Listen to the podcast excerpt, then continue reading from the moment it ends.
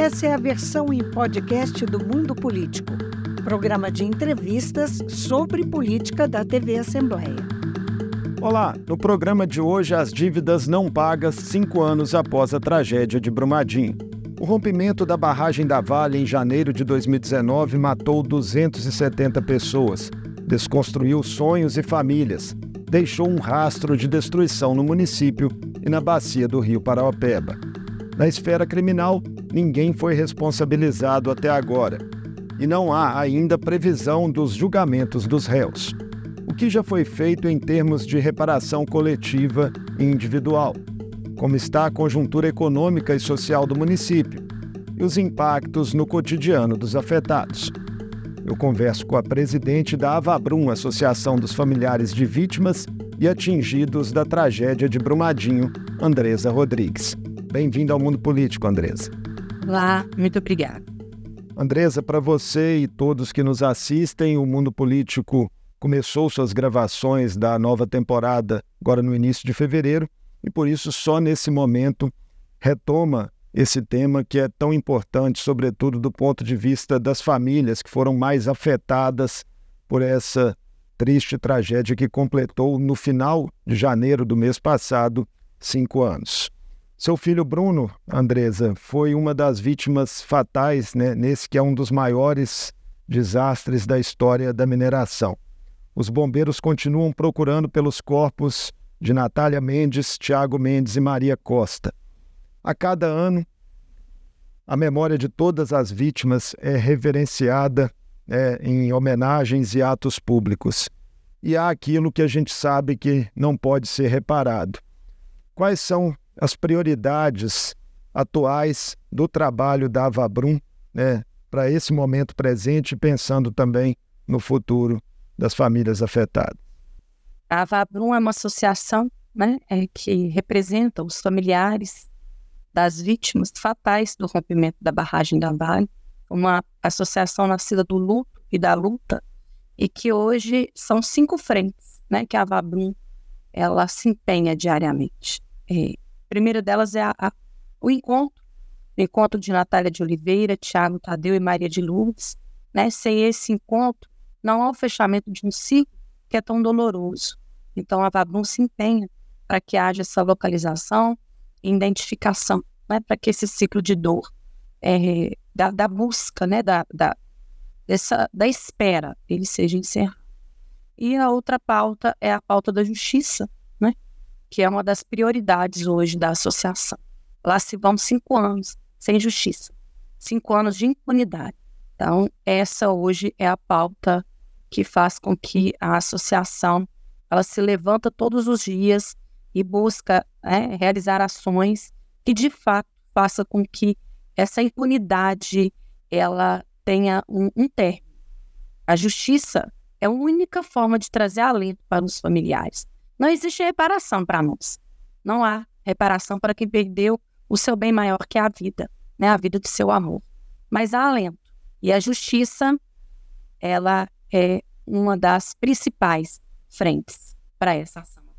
Você dizia que são cinco pontos, né? Você citou dois. É, quais seriam os demais? Os demais são os direitos dos familiares, né? a memória, que é aquilo que a memória ama permanece vivo. Então, não deixar que esse crime caia no esquecimento é uma das nossas frentes.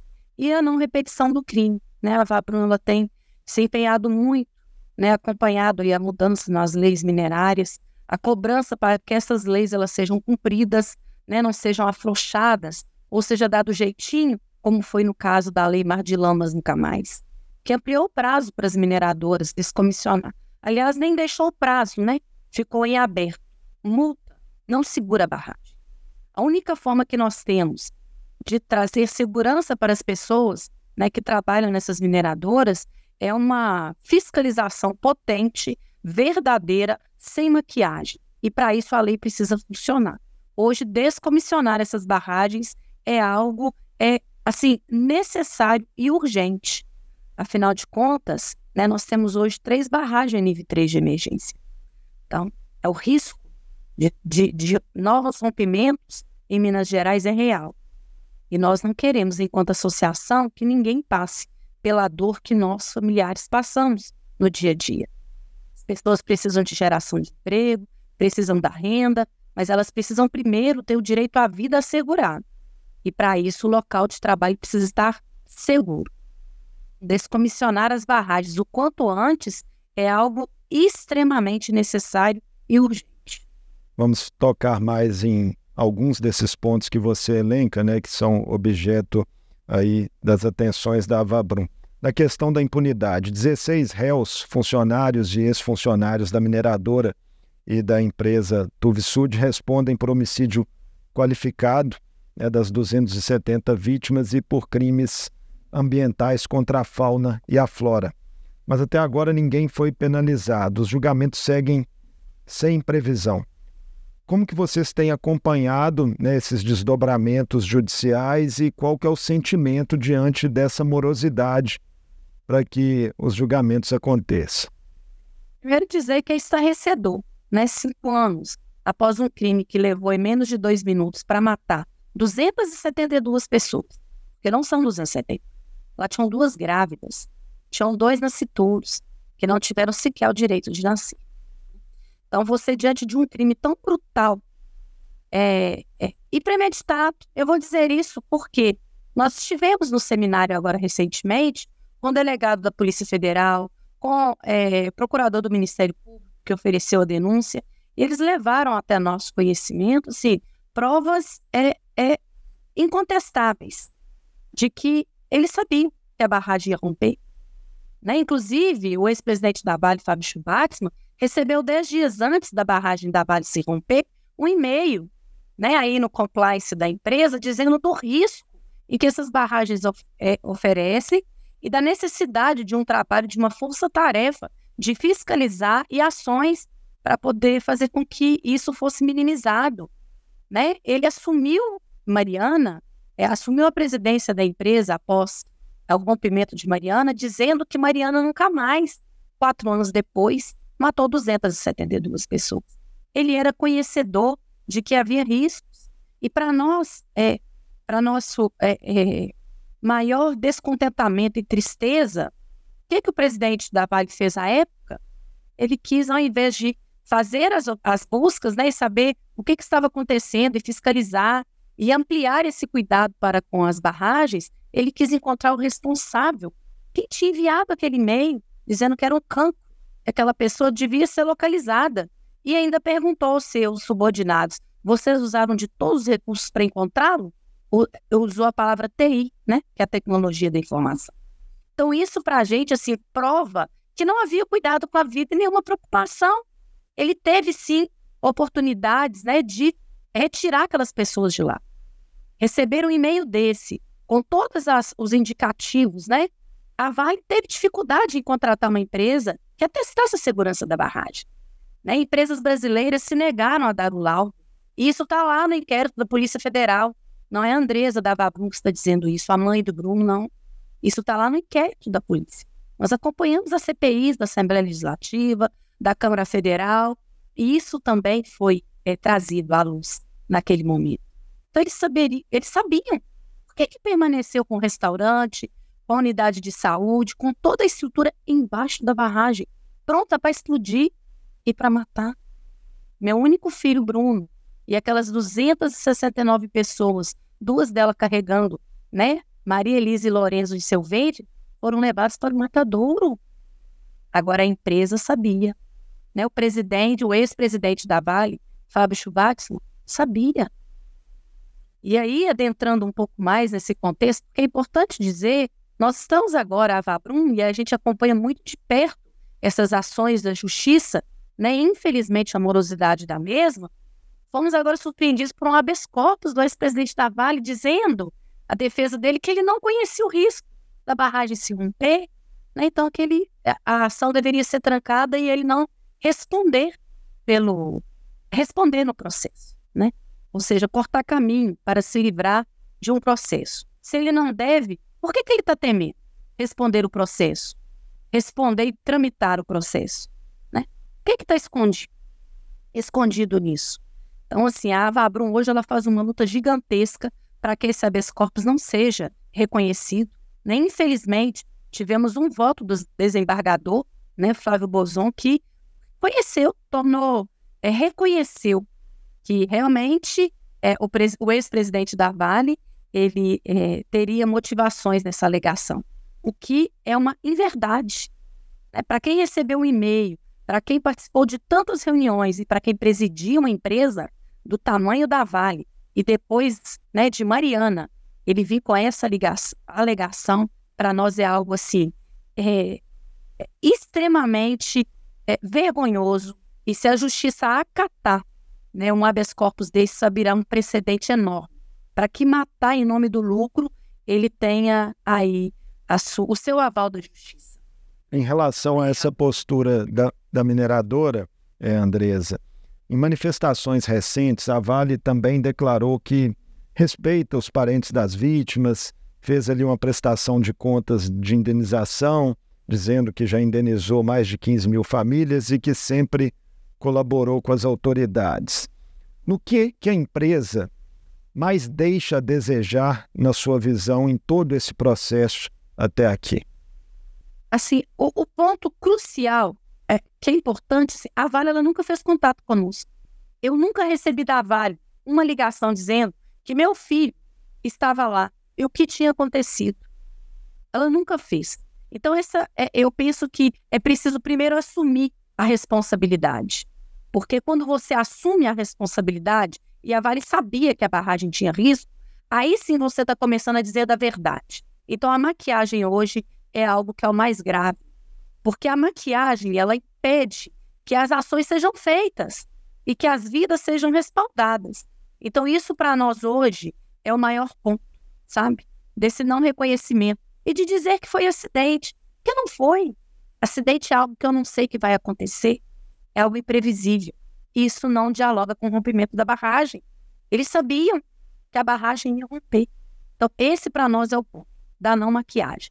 Quanto à questão do ressarcimento, quanto à questão de reparação, a Vale saiu muito no lucro, né? Pensa, 37 bilhões, esse 37 bilhões foi distribuído para 853 municípios, né? Eu, eu moro em Mário Campos, que é vizinha Brumadinho. É, cê, caminhe em Mário Campos hoje, caminhe em Brumadinho, vamos ver qual reparação que chegou aqui. Basta um passeio aqui, que vocês virão aquilo que eu estou trazendo, né? Não existe. É, o trânsito cada vez mais pesado, né? O, os problemas de saúde cada vez mais potentes na cidade. É, assim, o inchaço. A cidade, ela não cresceu, ela inchou. Hoje nós lidamos com um número muito maior da população e todo mundo que chega traz né, os seus, as suas necessidades, seja ela da saúde, do transporte, né, da moradia. E hoje nós estamos lidando com outros problemas, né, que é isso que eu estou elencando aqui. E tem também a questão dos valores, né, Andresa? Bastante discrepantes. A imprensa trouxe essa informação que entre 2020 e 2023 foram pagos cerca de 155 bilhões de reais em lucros e dividendos a acionistas da Vale, valor 44 vezes maior que os recursos destinados às indenizações das famílias, né, que foram de 3 bilhões e meio de reais até aqui. Por isso eu digo, o lucro da Vale, ele segue sendo muito grande. E a única forma que nós teremos, de fato, um efeito pedagógico é a justiça cumprir o papel dela, né? Nós temos é, perguntado muito em todos os canais que nós temos participado, de qual lado é, a justiça será lembrada. De qual lado os desembargadores, os juízes, os políticos, o lado da impunidade ou o lado da justiça? Porque está nas mãos da justiça hoje um, um novo olhar né, para que crimes como esse não aconteçam nunca mais. Isso é muito barato. E ela segue fazendo uma política muito grande em cima disso, né? Que ah, ela repara, ah, ela escuta, mas só sabe dessa ausência de reparação quem chega nas suas casas hoje e encontra sua casa vazia. Né? Nós somos hoje, sem sombras de dúvida, né, o grupo mais miserável. Porque qual o valor de uma vida? Qual o valor de não escutar a palavra mãe há mais de cinco anos? De não poder ser avó? De ter a sua vida interrompida? Qual é o valor disso? Né? Então, assim, de fato, para a Vale isso ficou... Foram migalhas, né? Assim como são migalhas quando ela descumpre um acordo é cobrado dela não pagar. que, que pagar para a Vale milhões, perto do que ela recebe em dividendos, do que ela distribui? E é isso. Para além das reclamações, Andresa, é, que vocês têm né, é, com muita justiça em relação à Vale, queria que você fizesse uma avaliação para a gente também de como foi o diálogo é, dos, dos afetados, das famílias, com as diferentes esferas do poder público de lá para cá, né? Desde o acidente, se vocês se sentem contemplados pelas diferentes esferas de poder, enfim, pelas iniciativas que foram tomadas, sejam elas legislativas ou no âmbito do executivo. Ficou muito latente, por exemplo, reclamações de que no grande acordo firmado aqui em Minas Gerais, né, de reparação de 37 bilhões de reais, que as pessoas diretamente afetadas não teriam sido adequadamente ouvidas. Houve isso mesmo? Houve, com certeza. Né? Nós nunca fomos ouvidos no processo da, da aplicabilidade desses 37 bilhões. Né? A, a, o acordo foi feito às portas fechadas. Então, assim, nós não tivemos esse diálogo com a justiça, com o governo, com o Vale. Os familiares não foram ouvidos em momento. E as comunidades também não foram ouvidas adequadamente. E eu vou trazer aqui a comunidade familiar. 37 bilhões, esse dinheiro advém de onde? É um dinheiro que advém do sangue do Bruno e das 271 vidas perdidas. É o sangue deles, é da nossa dor e da nossa lágrima. Onde nós estamos incluídos nisso? Em que momento que nós seremos ouvidos? Vamos pensar num, num exemplo muito prático. Olha a verba que está sendo desprendida para construir o Rodoanel. Nós estamos aqui com a MG, que nós corremos risco todos os dias, um trânsito pesado. Em qual lugar que entrou a duplicação da MG ou melhorias nessas vias? Aqui saindo de Betim, passando por Mário Campos e chegando a Brumadinho. Onde está isso? Onde estão as melhorias para a cidade, local onde nós vivemos? Melhoria de infraestrutura, de medicação, de atendimento médico psicológico. Cadê? Onde está? Onde isso consta no acordo? E a comunidade de familiares? Ela virá onde? Em que momento que nós seremos ouvidos? Porque é disso que a gente está tratando, né? É o dinheiro do nosso sangue, da nossa lágrima, e nós não tivemos oportunidade de dizer. Agora, diferentemente, é, o Ministério do Trabalho, ele sim, né, naquela multa aplicada à Vale pelas Mortes, ela ouviu, ela criou um comitê e a Vabrum, nesse processo, né, embora seja um voto, mas ela é respeitada, ela é ouvida. Nem sempre a nossa, o nosso, é, é, o nosso voto, ele é, é o voto né, que aprova o projeto, mas é um voto respeitado e, e a nossa opinião ali importa. Então, o comitê gestor, através aí do Ministério Público do Trabalho, juntamente com a Defensoria Pública da União, né, a Justiça do Trabalho, através da Quinta Vara né, do Trabalho de Petit e a Vabrum, constrói ali né, é, é, elementos para poder discutir e avaliar os projetos da bacia do Paraupé. Esse valor, essa multa, ela vem em forma de projeto, né, nas, nos municípios atingidos. Andresa, reportagens recentes também mostraram né, que após esses cinco anos foi injetado muito dinheiro ali, né, por causa de empresas que estão prestando serviços é, na economia local de Brumadinho.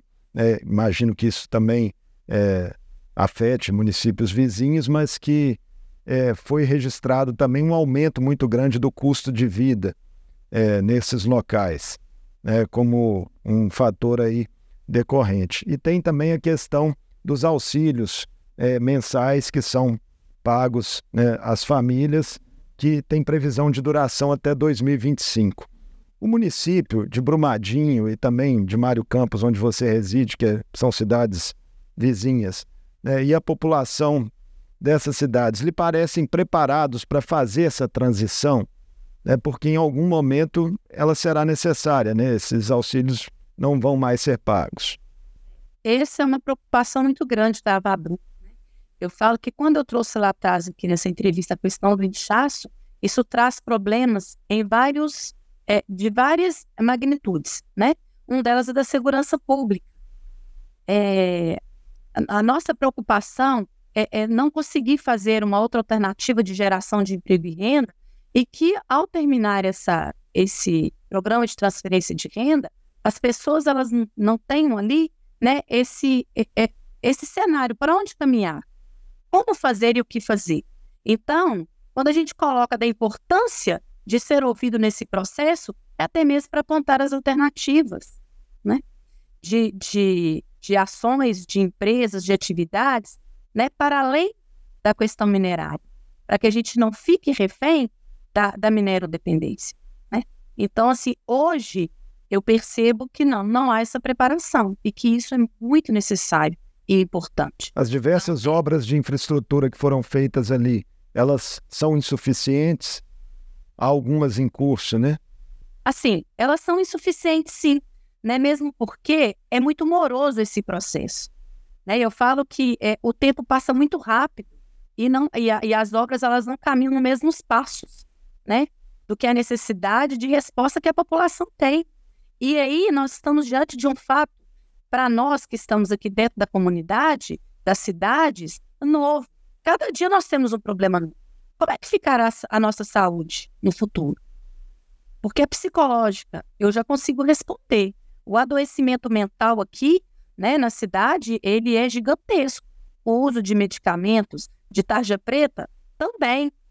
Né? Como que ficará a nossa saúde em relação ao detrimento desse, dessa é, presença né, de, de, de ferro no nosso organismo. Porque hoje já foi comprovado, né, aí pelos exames, que hoje nós temos, a maioria da população, ela tem, né, essa presença aí né, de ferro no, no, no organismo é, em excesso. Então, como é que isso ficará? Né? De quais ações que nós vamos precisar? E o que está sendo pensado em relação a isso? A gente não vê isso dentro do arco então, assim, é, é urgente, é necessário né, esse planejamento para que, com essa mudança, né, quando terminar essa transferência de renda, que a população ela consiga seguir psicologicamente, é, até mesmo para conseguir aí ter acesso ao trabalho e, e, e a geração de, de renda. O turismo, que era outra atividade bastante destacada na região, também foi muito afetado, Andresa? Sim. É, eu digo assim, é, Mário Campos ainda caminha né, a passos é, é, vagarosos em relação a essa exploração, mas Brumadinho é uma cidade que já tinha um aquecimento muito grande. Lá você tem o Iotim, né? Você tem diversas pousadas, diversos lugares assim que já, já eram conhecidos e que isso é, teve também um ponto é, de dificuldade, né? Tendo em vista o rompimento e na sequência também a pandemia. Sim, e é algo extremamente necessário de ser explorado. Né? Mário Campos tem lugares belíssimos, pousadas maravilhosas, Brumadinho que já desponta aí, né, com esse esse cenário é, voltado para o turismo, ele precisa ser fomentado. Né? Tendo em vista isso, a Avabrum, ela, junto ao comitê gestor, fez a defesa da construção de um pórtico, né, que é a obra de Oscar Niemeyer, prevendo, assim, outras formas atrativas para as pessoas virem conhecer a região, né, que não caminha é, apenas para a questão minerária, mas que tem esse olhar de cuidado, né, e com a preservação né, do meio ambiente e voltado para o turismo, que é algo, né, que promove a vida, é, que promove, né, também a geração de emprego e renda. Queria encerrar nossa conversa falando um pouco de danos coletivos, né, na questão dos impactos ambientais, né, já que um mar de lama ali de 9 1,7 milhões de metros cúbicos de rejeitos é, vazaram e se espalharam pela bacia é, do rio Paraupeba, afetando ao todo 26 municípios. Há um processo né, também movido pela rede de ONGs da Mata Atlântica, que representa 130 entidades sem fins lucrativos, né, contra a Vale no Tribunal de Justiça de Minas Gerais, mas que está praticamente paralisado. Né? Esse processo se pede ali uma indenização de 30 bilhões por dano moral coletivo. Essa é uma luta que, a seu ver, também precisa continuar né, para essa reparação de um ponto de vista é, mais estrutural para todos esses municípios que sofreram impactos da tragédia? É, não, assim, a Fabro ainda não tomou conhecimento desse processo. Nós vimos a reportagem, né? Que vinculou e dizendo que ele ficou cinco anos aí parado, é, que não tramitou e que só agora é, chegou. Mas avaliamos que toda forma é, de cuidado com a vida, de cuidado com as pessoas, são necessários. Porque é, a repetir, Mariana, né, se ficar nesse congelamento e da ausência de ações de justiça né, reais, é, matar em nome do lucro, infelizmente, ele seguirá seu curso. Então, é, é, é, é viável, sim, né, ao nosso ver, é, mas em especial, a gente precisa, nesse momento, é, ter um olhar para cidades impactadas e atingidas, né, em seu potencial. E eu não me canso aqui de citar né, as cidades que estão mais próximas, a cidade que é o epicentro, que é Brumadinho, que é sem dúvida o local que precisa ser olhado nas suas minúcias e com todo cuidado, mas não esquecendo de Mário Campos, né, que perdeu, para além do meu filho, mais 19 vítimas.